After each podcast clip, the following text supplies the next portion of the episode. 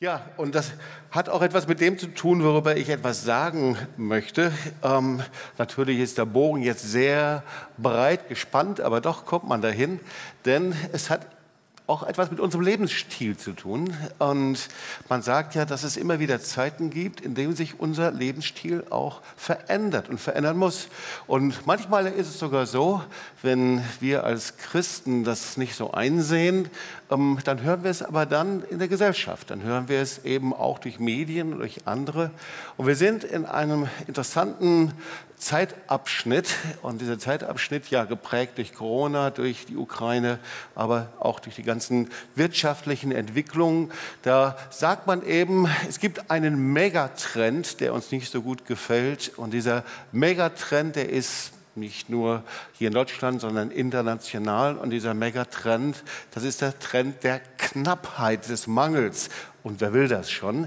Und gleichzeitig liest man immer wieder auch in den Medien, hm, wir müssen uns umstellen, wir müssen irgendwie anders leben als vorher. Wir haben vorher im Überfluss gelebt und das war uns selbstverständlich. Und jetzt auf einmal darüber nachdenken, dass das Gas knapp wird, Gasumlage, dass auf einmal Zahlungen kommen, äh, dass auf einmal Abhängigkeiten da sind, ähm, Wirtschaftszweige, die früher blühten, jetzt auf einmal nicht mal so gehen. Das sind alles Dinge, die uns sehr fremd sind. Und natürlich sind wir sehr dankbar als Gemeinde, als Volk Gottes, als Christen, dass wir mit Jesus da durchgehen können und dass wir Glauben haben und Gewissheit. Aber ich glaube, dass es auch eine Zeit ist, in der wir gefragt werden, wo gehen wir denn auch voran als Christen? Was können wir denn tun? Und wo verändern wir uns? Und wenn es um den Lebensstil geht, das ist immer so eine ganz interessante Frage. Ja? Wenn man gemeinsam sagt, ich glaube an Jesus, ich glaube an den Vater, Sohn und Heiligen Geist, das Glaubensbekenntnis, das ist immer äh, etwas, wo man sehr schnell auch zusammenkommen kann. Aber sobald es um den Lebensstil geht, wie lebt man denn eigentlich so, dass es Gott Ehre gibt? Boah, dann wird es auf einmal ganz, ganz schwierig, weil da gehen die Meinungen sehr auseinander. Und die Frage ist, ob das Wort Gottes etwas dazu sagt, zu diesem Lebensstil. Es gibt ja auch Bücher, es gibt theologische Bücher, es gibt Erweckungsbücher über Lebensstile. Und man weiß auch, dass der geistliche Lebensstil etwas an Auswirkungen hat. Das heißt, immer wenn es Erweckung gegeben hat, dann war es so, dass auch der geistliche Lebensstil sich irgendwie auch geändert hat. Und ähm, das können wir in der Kirchengeschichte sehen, das können wir bei der iroschirtischen äh, Bewegung, Mönchbewegung sehen, zum Beispiel im Bengau-Mönchen, die einen Lebensstil hatten. Wir können das im Pietismus sehen, bei den Herrenhutern, die einen gemeinsamen Lebensstil hatten. Äh, das kann man studieren hier an der Universität. Es gibt einen Lebensstil und ich glaube, dass wir aber auch in der Zeit sind, in der sogenannten Individualisierung, in der eben wir doch so sind, dass wir unseren Lebensstil uns irgendwie selber suchen und aussuchen. Und die Frage ist, ob das so ist, wie das Wort Gottes sich das vorstellt. Und da hinein passt jetzt die Botschaft. Und wir wollen uns das mal anschauen. Ich habe überlegt, ob ich den Titel so nehme, weil er sofort etwas auslöst in uns. Aber äh, wir schauen es an, und zwar erfüllte Haushalterschaft Gottes Ressourcen in Zeiten der Knappheit. Und dahinter steckt ein sehr starkes Konzept Gottes. Und wir wollen uns zuerst mal den Begriff ein bisschen anschauen, denn das löst meistens etwas aus. Haushalt, da denkt man natürlich klar an den eigenen Haushalt. Ja, äh, so wer macht bei dir den Haushalt? Könnt ihr gleich einander fragen. Ja, ähm, so Haushalt, das weckt Assoziationen von ähm, ja Aufräumen von äh, Arbeit, Kraft, Mühe, Putzen, Wäsche machen und so weiter. Ähm, und wenn wir uns mal das andere Bild anschauen vom Haushalt, ähm, wusstest du, dass die meisten Unfälle im Haushalt passieren? Nö, kannst du mir mal ein Bier holen? Ja, äh, ich weiß jetzt nicht, ob so aufgestanden ist, auf jeden Fall, Haushalt löst einiges aus. Und wenn wir uns nochmal das nächste Bild aus anschauen, dann sehen wir, es gibt so viele Synonyme, so sagt man, Griffsverbindungen, äh, Haushalt, dann Budget, dann gibt es ja den Staatshaushalt, gibt es ja immer noch. Ja, das heißt also, wenn der Etat erstellt wird, auch das sehen wir hier. Also man hat sehr viele unterschiedliche ähm, Begriffe und Begrifflichkeiten. Und ich habe es nochmal versucht, vielleicht gibt es englische Begriffe, die uns ähm, einfach dieses Wort Haushalterschaft ein bisschen näher bringen. Zum Beispiel gibt es eben im Englischen, ähm, da sagt man Stewardship oder man spricht ähm, sogar, ich glaube, ich habe gestern ein Fahrzeug gesehen, das fuhr vor mir her, da stand drauf Facility Manager. Da habe ich gedacht, vielleicht ist das ein guter Begriff. Ein bisschen, ja, der geht gut rein. Äh, oder jetzt der letzte Begriff, den ich jetzt kennengelernt habe, äh, heißt House-Sitter. Und da komme ich schon direkt zu der Netflix-Serie, die ich gesehen habe, nämlich, kennt ihr Mr. Bean? Ja, Rowan Atkins heißt er. Mr. Bean heißt die Serie und die Biene. Und so die Geschichte ist einfach die, dass er als Haussitter auf das Haus eines schwerreichen Pärchens aufpassen soll. Und ähm, dieses Haus ist absolut modern und äh, da sind die, äh, die, die, Gemälde und millionenschwere Investitionen. Es kam, wie es kommen muss. Das Ganze ändert in absoluten Desaster. Ich konnte mir nur die ersten Teile der Serie anschauen, alles andere. Es hat mich so aufgeregt. Er zerlegt das ganze Haus. Ja? Äh, und alles, was schief geht, geht schief. Und dann schließt der Hund sich ein, auf den er aufpassen muss, der übrigens eine Nussallergie hat.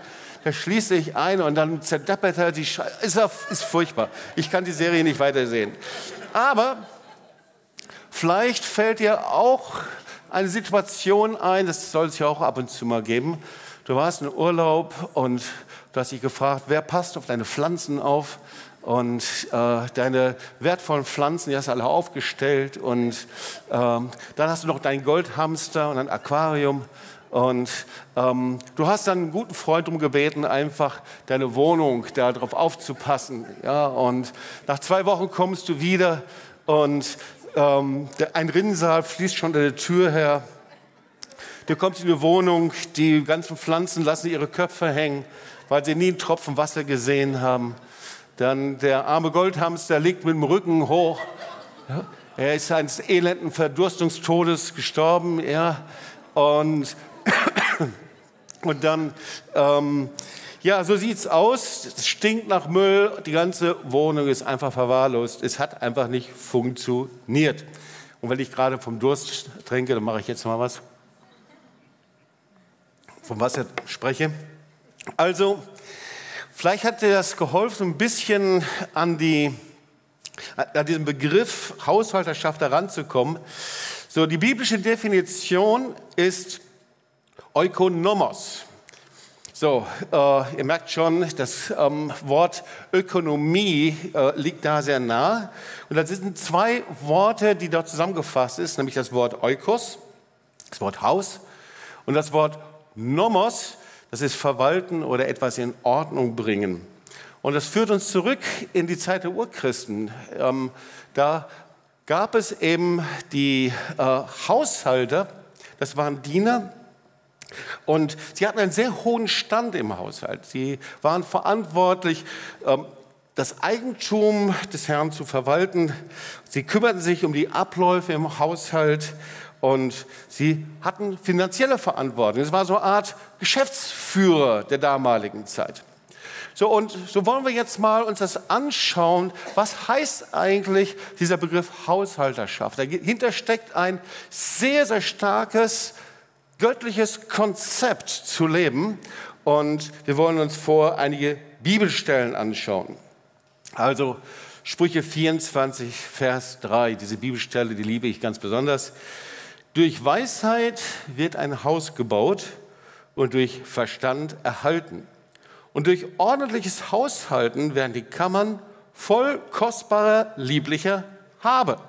Wer möchte gerne die Kammer voll kostbarer, lieblicher Habe haben? Ja, ich, fast alle Hände sind oben. Die, die unten sind, weiß ich gar nicht, warum sie unten sind. Okay, äh, 1. Korinther 4, Vers 1. Dafür halte uns jedermann für Diener Christi und Haushalter über Gottes Geheimnisse. Also ihr seht, dieses Wort Haushalter kommt in der Bibel vor, nicht sehr oft, aber sehr klar, sehr deutlich, äh, gerade auch im Neuen Testament, Epheser 3, Vers 2. Ihr habt ja gewiss von der Haushalterschaft der Gnade Gottes gehört, die mir für euch gegeben ist. Und dann Kolosser 1, Vers 25. Deren Diener bin ich geworden gemäß der Haushalterschaft. Hier kann man auch Heilsplan übrigens einsetzen, die mir von Gott für euch gegeben ist, dass ich das Wort Gottes voll ausrichten soll. Also ein Haushalter ist so etwas wie ein Oberaufseher, ein Manager, ein Geschäftsführer, ein Verwalter über den Haushalt eines anderen. Jemand, der seinem Haus vorsteht. Ja? Ihr wisst, die biblische Begrifung von Eukos, von Haus, das ist zuerst die Familie und alles, was damit zusammenhängt. Dann ist die Bedeutung natürlich Haus, auch das Haus Gottes, die Gemeinde, der Ort der Gegenwart Gottes. Und das setzt sehr, sehr großes Vertrauen voraus. Und die Bibel sagt, ihr Ältesten, Vorsteher, ja, ihr sollt Haushalter Gottes sein. Und genauso sagt sie, aber jeder Gläubige, jeder Jesus nachfolgt, ihr seid Haushalter Gottes. Und es ist interessant, dass es in der Bibel ein besonderes Bild gibt für Haushalter, nämlich das Bild, dass einer Person ein Ring an den Finger gesteckt wird, und das symbolisiert, dass dieser Person die Autorität gegeben wird über einen Haushalt. Das sehen wir schon im Alten Testament bei Josef, 1. Mose 41, Vers 42. Und der Pharao nahm seinen Siegelring von seiner Hand und steckte ihn an Josefs Hand. Und er kleidete ihn in Kleider aus Byssus und legte die goldene Kette um seinen Hals. Okay, hier sehen wir also, dass der Siegelring, und wir kennen die Geschichte von Josef, er war der zweite Mann im Staat. Das heißt, der Pharao vertraute ihm die ganzen Geschäfte, die Autorität über diesem ganzen Land an. Er war im besten Sinne ein Geschäftsführer, Manager, Haushalter. Er hatte die Autorität über dem Land. Und dann schauen wir in eine Geschichte, wo wir es nicht vermuten, in die Geschichte vom verlorenen Sohn, Lukas 15, Vers 22. Da sagt der Vater zu den Dienern, als der Sohn zurückkehrt, wir kennen die Geschichte, schnell bringt die besten Kleider im Haus und zieht sie ihm an. Holt einen Ring für seinen Finger und Sandalen für seine Füße. Und es lohnt sich, diese Geschichte etwas genauer anzuschauen. Ich denke, den meisten von uns ist sie sehr bekannt. Aber hier wollen wir sie nochmal in einem anderen Kontext uns anschauen. So, da verlässt der Sohn den Vater, aber eigentlich verlässt er mit dem Vater ein Lebensstil, ein göttliches Konzept. Er verlässt eigentlich das Umfeld, wie er vorher mit seinem älteren Bruder im Haus des Vaters gelebt hat. Er hatte ja Verantwortung. Er hatte das Recht über die Güter des Vaters. Und das, was er machte, das war, dass er diese Autorität ausübte. Und ich weiß nicht, wie sein Tagesablauf aussah, aber er hatte eine große Verantwortung. Und wir lesen Lukas 15, Vers 12, ich möchte meinen Erbteil von deinem Besitz jetzt schon haben. Und ich weiß nicht, warum das war, aber irgendwie scheint es so, dass er sich eingeengt gefühlt hat, beschränkt. Irgendwie wollte er seinen Besitz, seine Zeit, seine Fähigkeiten, er wollte das in anderer Weise verwenden. Und da lesen wir, und er lebte in Saus und Braus, verschwenderisch, ohne Vorsorge, ohne Verantwortung zu nehmen, so als ob er unendlich viele Ressourcen zur Verfügung hätte. Da bin ich hellhörig geworden. Da habe ich noch mal genauer hingeschaut. Und gesagt, was lehrt uns der verlorene Sohn denn über diese Zeit heute? Lukas 15, Vers 13. Er ging auf Reisen in ein fernes Land, wo er sein ganzes Geld verprasste. Und ich dachte, wow, das passt eigentlich. Ja, wir sind in einer Zeit des Reisens. Er machte einen Trip irgendwo hin. Er hatte genügend Kohle, er hatte genügend Geld. Und das, was wir so sehr lieben, ein Kurzurlaub hierhin, ein Urlaub dorthin. Ja, ein Jahr lang, zwei Jahre lang auf Reisen sein. Irgendwie hat er wohl verdrängt, dass sein Geld weniger wurde. Irgendwie hat er es nicht wahrgenommen. Ich weiß nicht warum. Sehr wahrscheinlich hat er es verdrängt. Und er lebte auf Pump. Und so gab er in diesen Jahren, ich weiß nicht, wie lange es war, er gab auf jeden Fall mehr aus, als er eingenommen hatte. Und da lesen wir, da kam genau in dieser Zeit, in der er wahrnahm, dass er kein Geld mehr hatte, dass nichts mehr da war, diese Zeit der Knappheit, kam eine Hungersnot. Da kam genau so eine Zeit der Knappheit. Er war nicht vorbereitet.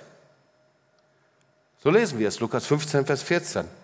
Etwa um die Zeit, als ihm das Geld ausging, brach in jenem Land eine große Hungersnot aus. Und jetzt verstand er auf einmal, ich weiß nicht, wann das war, es ist nicht geschrieben, wie das passierte, aber auf jeden Fall, da gab es eine Änderung in seinem Bewusstsein. Vorher lebte er von den Ressourcen, die er hatte, und die gingen aus. Er verdrängte, er war nicht vorbereitet. Offensichtlich kam diese Hungersnot für ihn überraschend. Und jetzt verstand er auf einmal, dass er selbst für sein Einkommen sorgen musste. Und er überredete einen Bauern, ihm Arbeit zu geben. Und er durfte die Schweine hüten. Das war so ungefähr die unterste Schublade. Er brauchte einen Job.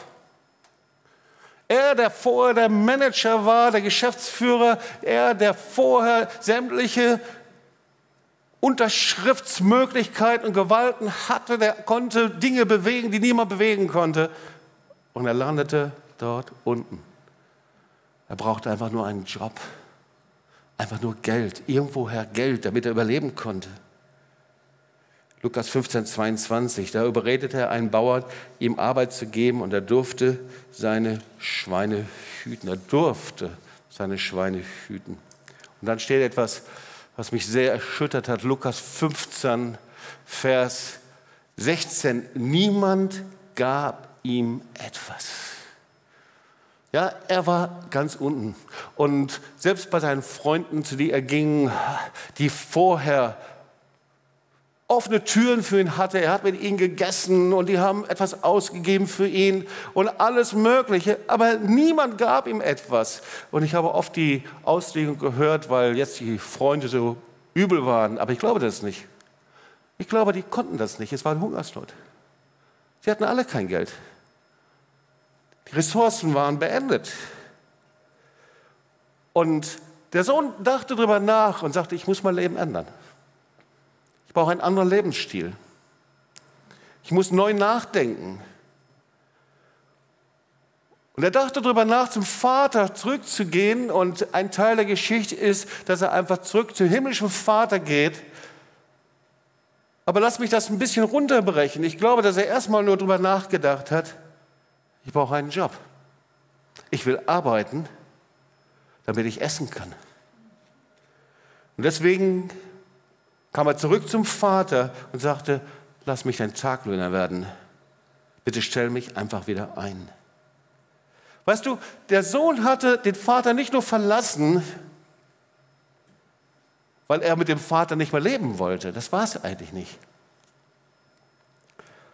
Sondern der Sohn hatte den Vater verlassen, weil er sich eingeschränkt geübt hat, eingeengt gefühlt hat. Und irgendwie hat er den Lebensstil des Reiches Gottes mit dem Lebensstil der Welt eingetauscht. Er hatte seine Haushalterschaft, seine Verwalter- und Managerposition. Ich nenne es mal seine Geschäftsführerposition im Haus des Vaters mit der vermeintlichen Freiheit eines Ego-Lifestyles eingetauscht. Und so kehrte er zu seinem Vater nach Hause zurück. Er war noch weit entfernt, so lesen wir es, als sein Vater ihn kommen sah, voller Liebe und Mitleid lief er seinem Sohn entgegen, schloss ihn in die Arme und küsste ihn. Sein Sohn sagte zu ihm, Vater, ich habe gesündigt gegen den Himmel und auch gegen dich. Ich bin es nicht mehr wert, dein Sohn zu heißen. Aber sein Vater sagte zu den Dienern schnell, bringt die besten Kleider im Haus und zieht sie ihm an, holt einen Ring für seinen Finger und Sandalen für seine Füße. Und er nahm ihn an sein Herz Und er hat ihn willkommen geheißen. Und der Sohn kam.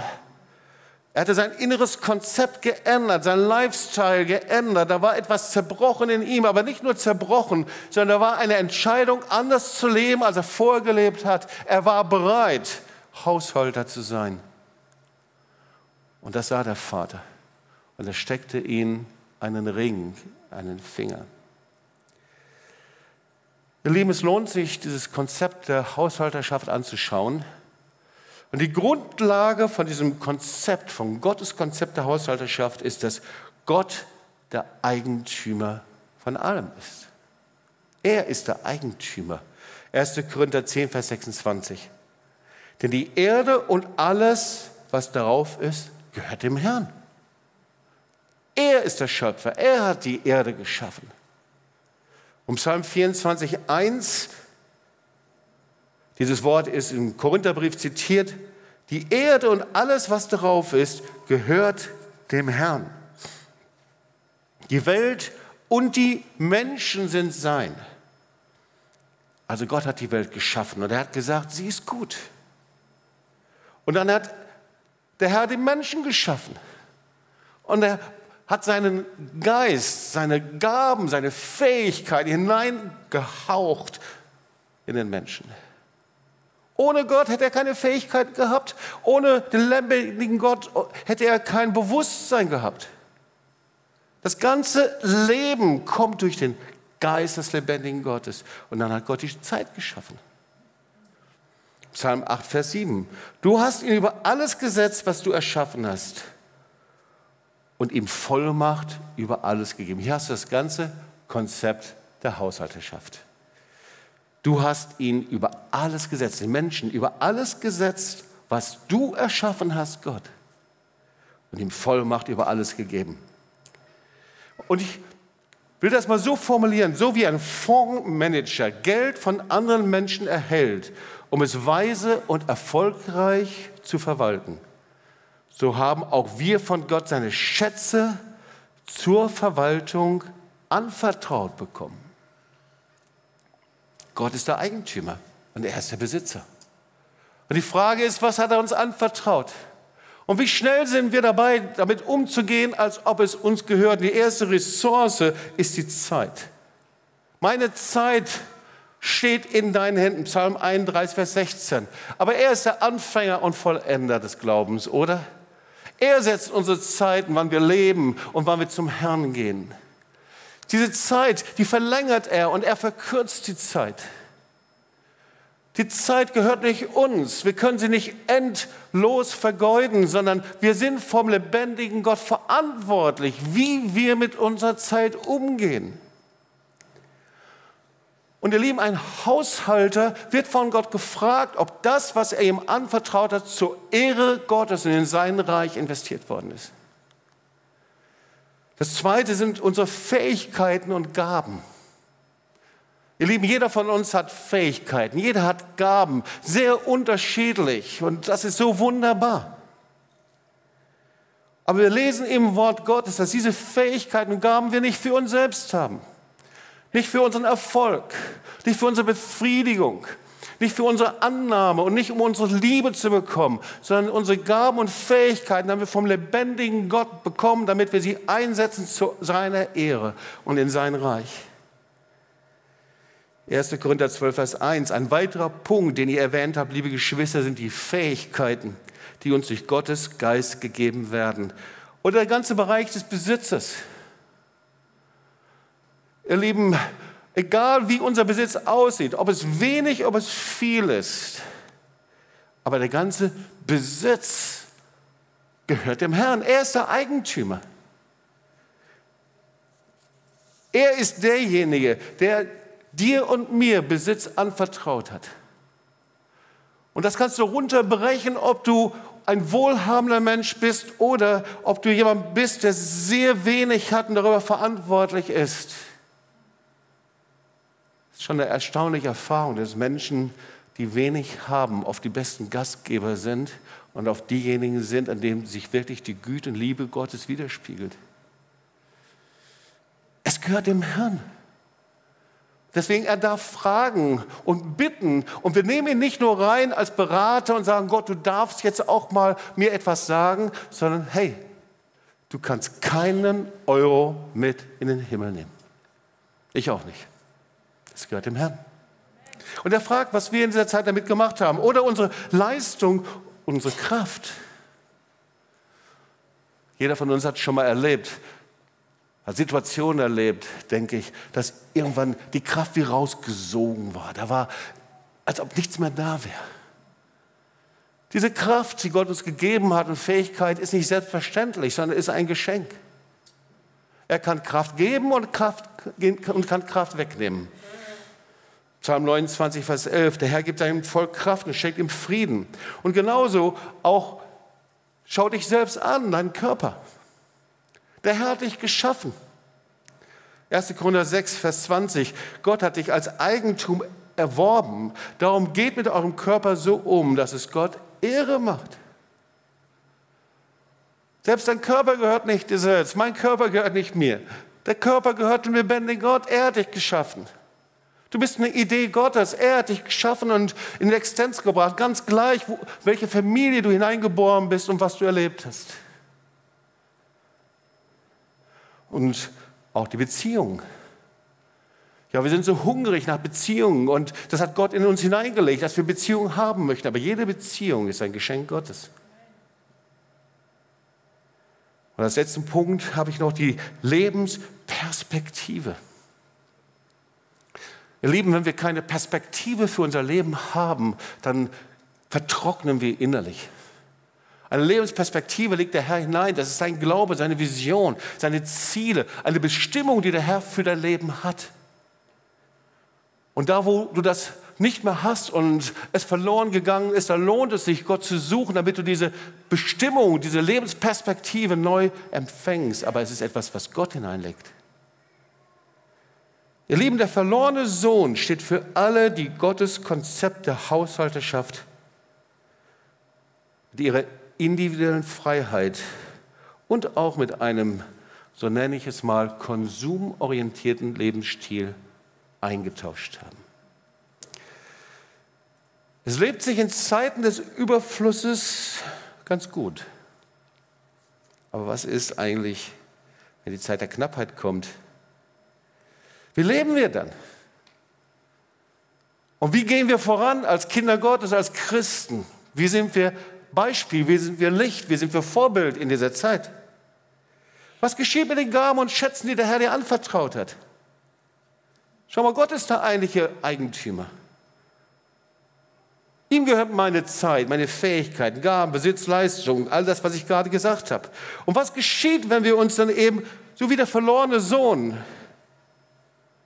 immer mehr innerlich von Vater trennen und so leben, als ob wir uns selbst gehören, als ob diese Gaben schätzen und selbst gehören. Bei dem verlorenen Sohn, ihr Lieben, sind die Ressourcen ausgegangen. Wie bei einem Auto, das vollgetankt war, das aber nicht mehr tanken kann, weil der Diesel nicht mehr nachgekippt werden kann, weil der Kraftstoff ausgegangen ist. Und so ist das, wenn du dich getrennt hast von den Ressourcen Gottes innerlich. Du bist unterwegs und irgendwann mal wird es weniger und weniger. Der Geschäftsführer und Manager der wohlständigsten Ressourcen des Himmels tauschte seine Haushalterschaft mit einer falschen Freiheit und wird zu einem Schweinehirten. Wow, was für eine Geschichte. Und vor allen Dingen, was können wir damit machen? Übrigens, ähm, nicht nur einmal jetzt hier entdeckt, sondern Jesus spricht genauso klar, sogar noch klarer in den Gleichnissen. Zum Beispiel im Gleichnis von den anvertrauten Talenten in Matthäus 25, 14 bis 30. Richtig krass, wie Jesus darüber spricht. Ganz kurz zusammengefasst, weil ich das so wichtig finde. Der Herr ruft vor der Abreise drei Knechte zu sich. Er vertraut ihnen einfach sein das an, was er besitzt. Er gibt nicht allen gleich viel, sondern er gibt ihnen einfach nach ihren Fähigkeiten. Dem ersten Knecht fünf Talente, dem zweiten zwei Talente, dem dritten ein Talent. Und beide handeln Die ersten beiden Knechte, die handeln mit den anvertrauten Talenten und die haben ein sehr unterschiedliches Ergebnis. Der eine hat zehn, der andere hat vier, wir lesen das nach. Aber eigentlich, darum geht es gar nicht. Gott geht es nicht um das Ergebnis, ob der eine zehn hat oder vier, sondern Gott geht es darum, wie wir mit den Gaben umgehen, was Gott uns gegeben hat. Wir treu sind. Darum geht es. Und jetzt der dritte.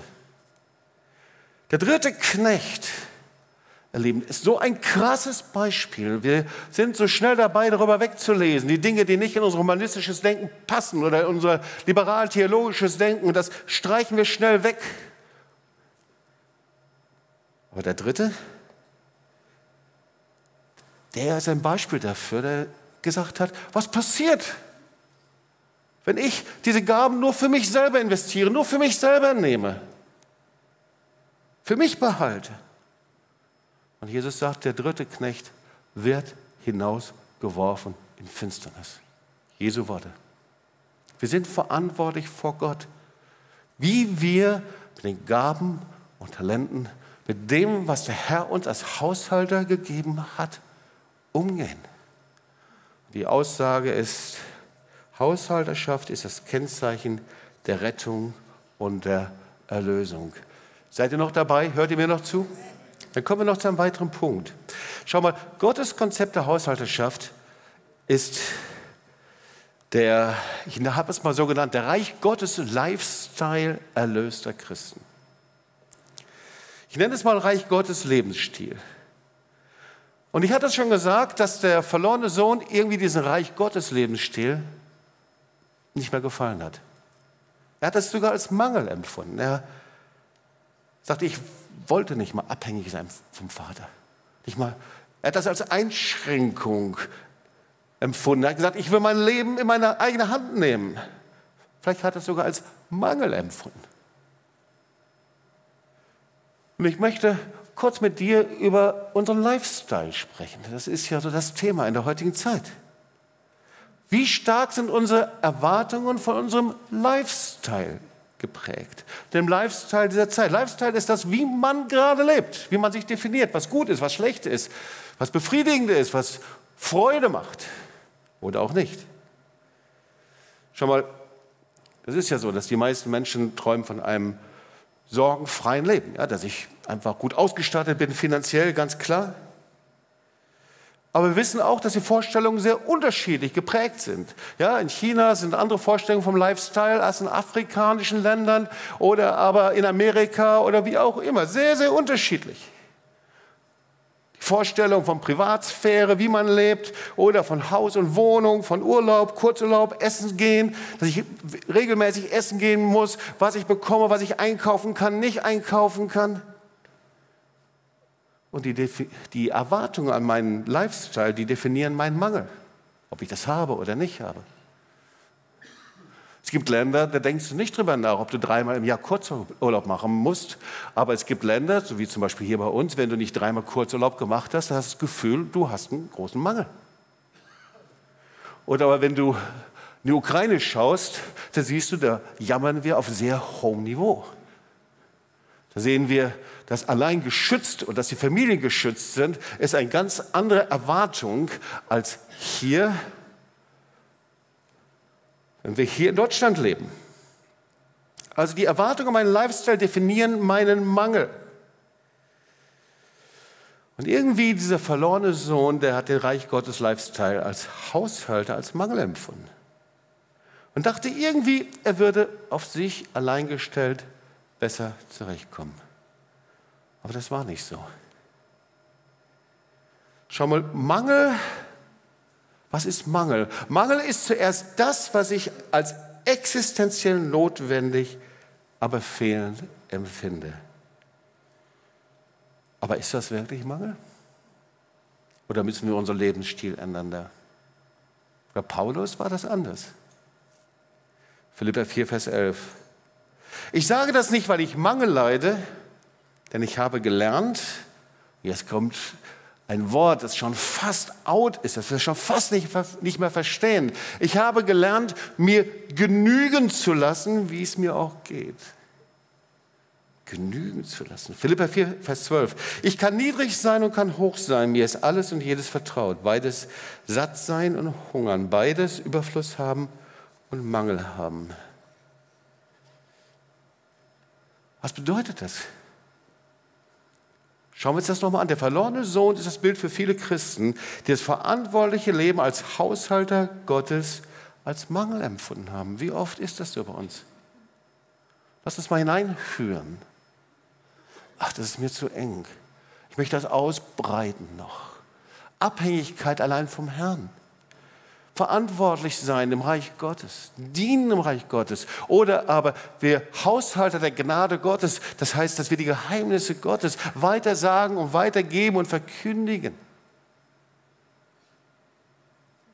Wir leben in einer Zeit der Individualisierung, in der wir als Christen eben unseren Lifestyle gewählt haben, von der wir gedacht haben, dass wir gut und richtig wären, aber verlernt haben, das Wort Gottes zu fragen, ob er auch Gott so gefällt. Und was bedeutet dieses Konzept der Haushalterschaft? Wir haben von Gott seine Schätze zur Verwaltung anvertraut bekommen. Aber wie leben wir in einem Zeitalter der Knappheit, der Krise? Der erste Punkt ist Verantwortung. Wir werden eines Tages vor Gott Rechenschaft ablegen, wie wir mit seinen anvertrauten Gütern zur Ehre Gottes und für sein Reich eingesetzt haben. Ja, Gott wird uns fragen, haben wir es für uns eingesetzt oder nicht? Dankbarkeit, der zweite Punkt. Wir leben in einer Zeit des Jammerns und ich glaube, wir haben es in der Zeit, selbst in der Hand oder in unserem Mund, ob wir mit unserer Dankbarkeit einfach den Weg für die Gegenwart Gottes vorbereiten. Das Wort Gottes ist sehr eindeutig. Wenn wir nach dem Willen Gottes fragen und danach leben, wird er sagen, well done, gut gemacht. Mein treuer Knecht. Der dritte Punkt ist, die Eigentumsrechte zu überprüfen. Dass ich meine Eigentumsrechte? Bin ich selber der Herr über mein Eigentum? Bin ich der Wächter? Nehme ich Gott noch mal mit da irgendwie rein? Oder ist er wirklich der Herr? Ist er der Eigentümer über meinem ganzen Leben? Veränderungen annehmen und bejahen. Der nächste Punkt. Ja, viele Menschen lieben keine Veränderung. Sie haben Angst davor. Sie möchten gerne in sicherem Bahn leben. Aber wir leben in einer Zeit der Veränderung. Und Gott ist ein Gott der Veränderung, der immer etwas Neues macht. Er ist ein dynamischer Gott. Er ist der, der in Zeiten der Krisen und in der Zeiten der Fülle immer die Antwort hat. Der nächste Punkt ist Bescheidenheit gegen Konsum. Bescheidenheit, ihr Lieben, dieses Wort, ich glaube, das müssen wir fast neu entdecken, oder?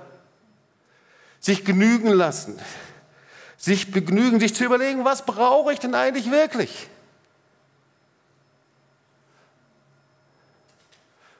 Ich habe das gestern gelesen in der Psychologie heute. Wer bescheiden ist, weiß zu schätzen, was er hat. Auch stärkt Bescheidenheit die Beziehung zu anderen Menschen.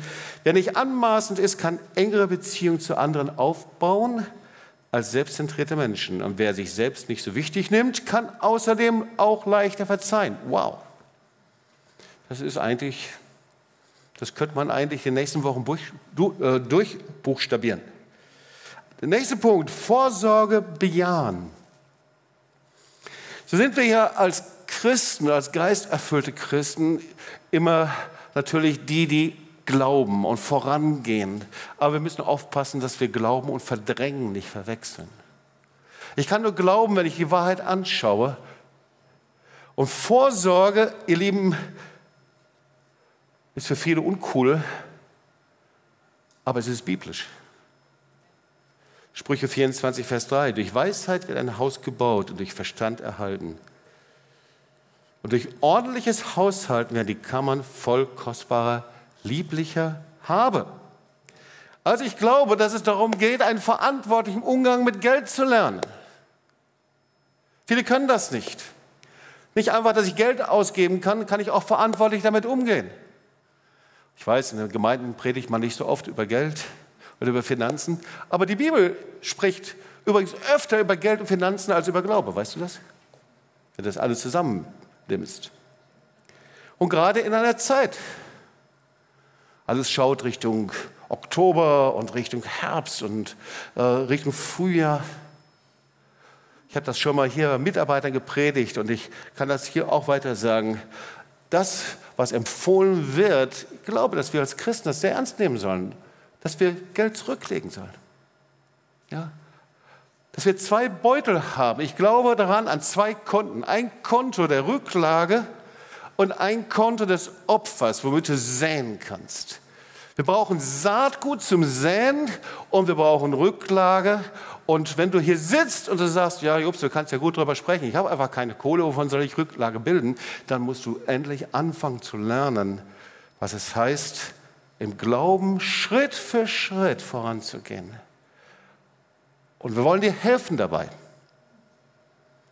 Und deswegen werden wir in unserem TOS-App, das heißt Beekeeper, regelmäßig Ratschläge weitergeben. Wir werden ein Streaming dort haben und von dort werden wir regelmäßig Ratschläge weitergeben. Und ich werde eine Podcast-Serie aufnehmen, und zwar über Gottes Ressource in Zeiten der Knappheit. Und wir wollen dich ermutigen, dass du dort zuhörst, dass du es dir anschaust. Anschauen kannst du nicht, sondern zuhören beim Podcast. Und es ist immer so 20 Minuten, eine halbe Stunde dass du durch praktische, äh, durch praktische Fragen durchgehen kannst. Übrigens, wir werden auch hier in der Gemeinde Finanzberater ähm, einsetzen und benennen. Das heißt, wenn du in irgendwelchen Problemen bist, dass du dich beraten lassen kannst. Und wir müssen lernen, in einen wohlständigen Geist zu gehen. Seid ihr noch dabei? Okay? Ja, in einem wohlständigen Geist. Ist doch klar, das eine tun, das andere nicht lassen. Und mit einem, mit einem wohlständigen Geist zu gehen. Das heißt, in einem großzügigen Lebensstil. Das heißt nicht, dass du die Kohle raushaust überall, aber dass du ein Geber bist. Dass du nicht am Zehn und Opfer sparst dass du nicht zulässt, dass dein Saatgut ausgeht und dass wir Gottes übernatürliche Dimension und Versorgung lernen, gerade in Zeiten des Mangels. Ihr Lieben, Zeiten der Wüste und des Mangels, das sind die Zeiten der Brotvermehrung, das sind die Zeiten der Wunder Gottes, das sind die Zeiten, in denen der Herr seinen mächtigen Arm bewegt, das sind die Zeiten, in denen Gott selber kommt. Eine Zeit des Mangels ist Gottes unermessliche Gelegenheit, sein Reich auszubreiten und mit Zeichen und Wundern sichtbar werden zu lassen. Sag mal laut Amen. Und ich komme zum Schluss. Gottes Plan ist es, dass es dir auch in Zeiten des Mangels und der Krisen gut geht. Das sagt das Wort Gottes. Du bereitest vor mir einen Tisch im Angesicht meiner Feinde. Das steht im Vater unser. Da steht nicht im Angesicht meiner Feinde kommt Gott und kippt den Tisch um. Philippa 34. Fürchte den Herrn, ihr seine Heiligen, denn die ihn fürchten, haben keinen Mangel. Lukas 22, Vers 35. Und er sprach zu ihnen, als ich euch ausgesandt habe, ohne Geldbeutel, ohne Tasche und ohne Schuhe, habt ihr je Mangel gehabt? Ich liebe die Antwort. Sie sprachen, nein, keinen. Philippa 4, Vers 9. Mein Gott aber wird all eure Mangel abhelfen nach seinem Reichtum. In Herrlichkeit in Christus Jesus. Ihr Lieben, ich habe euch diese Predigt gehalten. Ich gebe zu, das ist ein bisschen kompakt, ja. Aber damit wir wissen, da gibt es ein geniales Konzept vom lebendigen Gott. Das ist das Konzept der Haushalterschaft. Aber wenn wir das nur hören und hier rauslaufen und wir verändern nichts in unserem Geist, in unserem Herzen, in unserem Sinn, dann sind wir nicht besser als dieser verlorene Sohn. Es ist eine Zeit der Veränderung. Eine Zeit, in der wir unseren Lebensstil verändern. Eine Zeit der Überprüfung. Bin ich am Herzen des Vaters? Also ich mache das. Ich gehe mein ganzes Leben durch und sage, Herr, gehört alles dir? Lebe ich so, dass ich weiß, dass du der Eigentümer bist? In jedem Bereich meines Lebens? Und so war das. Der verlorene Sohn geht zum Vater zurück. Der Vater steckt ihm den Ring an den Fingern und setzt ihn wieder zum Haushalter ein. Er hat das nur gemacht, weil er wusste, der Sohn war zerbrochen innerlich und der Sohn war bereit. Er hatte sein Denken, sein Lebensstil verändert. Er, er war bereit, jetzt wieder Haushalter zu sein. Und der himmlische Vater gab ihm das Kostbarste. Und das ist das, was er mit dir und mir macht. Er gibt das Kostbarste, die Autorität in seinem Reich. Er steckt dir und mir den Ring an. Weißt du, Gottes Problem ist unsere Halbherzigkeit. Sein Problem ist, dass wir die Dinge schon irgendwie machen wollen, aber dann ist es so weit weg. Unsere Herzen sind gefangen in so vielen anderen Dingen und in uns selbst, in unsere Bedürfnisse, was wir machen wollen. Von daher ist solche Zeiten, in denen wir gerade sind und auf die wir zugehen, auch Gottes Gnadenzeiten. Zeiten, in denen er kommt und Wunder tut. Ich glaube, dass in dem Menschen sich bekehren, und ich sehe das weltweit. Ich sehe, wie Erweckung gerade stattfindet, die Stadien gefüllt werden, Zehntausende kommen, den Herrn anbeten und Gott suchen. Gott bewegt seinen Arm in dieser Zeit.